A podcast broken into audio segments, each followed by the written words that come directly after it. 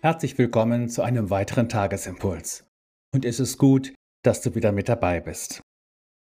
Die Losung des heutigen Tages steht im Psalm 112 und sie lautet, In der Finsternis erstrahlt den Aufrichtigen ein Licht, gnädig, barmherzig und gerecht. Dazu der Lehrtext aus dem zweiten Korintherbrief. Unsere Bedrängnis, schreibt Paulus, ist zeitlich und leicht Sie schafft ein ewige und über die Maßen gewichtige Herrlichkeit, uns, die wir nicht sehen auf das Sichtbare, sondern auf das Unsichtbare. Aufrichtig beten, das ist unser Thema heute. Jesus sagt von sich, ich bin das Licht der Welt. Johannes 8, Vers 12. Auf ihn weist also prophetisch die heutige Losung aus Psalm 112 hin. Er ist der gnädige, barmherzige und gerechte Herr und unser Erlöser. Er ist es, der uns das Heil bringt. Um dieses Heil zu empfangen, bedarf es unsererseits der Aufrichtigkeit, wie es in dieser Übersetzung des Psalmwortes heißt.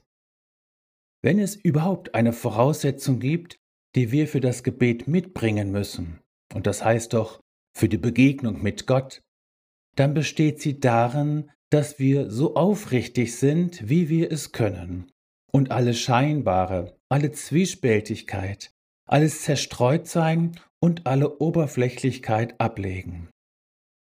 Das ist nicht immer leicht, und manchmal besteht das ganze Gebet nur darin, das eigene Herz mit seinen vielen Gedanken einzusammeln, zusammenzubringen und vor dem lebendigen Gott zu einen, ohne etwas zu verbergen oder zu verstecken.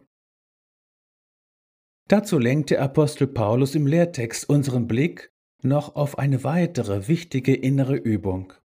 Ich will sie nennen ins Verhältnis setzen.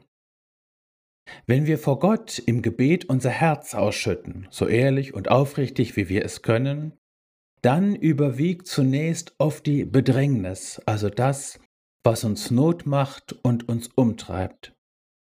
Das sind oft sehr konkrete, irdische und sichtbare Dinge.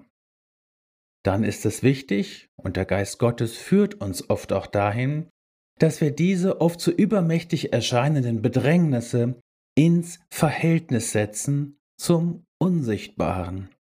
Und das ist die ewige und über die Maßen gewichtige Herrlichkeit, die durch Jesus auch uns gehört.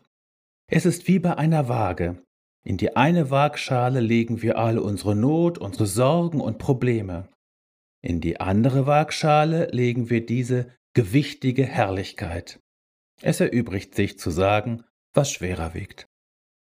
Natürlich, die gewichtige Herrlichkeit ist unsichtbar. Aber einen geistlichen Weg zu gehen bedeutet auch, sich darin zu üben, auf das Unsichtbare zu sehen also mit der unsichtbaren und doch überaus realen Welt Gottes zu leben. Denn was sichtbar ist, das ist zeitlich. Was aber unsichtbar ist, das ist ewig. In Jesus bist du gesegnet mit einem Ort, wo alles, was in deinem Herzen ist, da sein und ans Licht kommen darf. Du musst und darfst auch nicht eine Nummer abziehen oder eine Rolle vor ihm spielen. In Jesus bist du gesegnet mit allem geistlichen Segen im Himmel.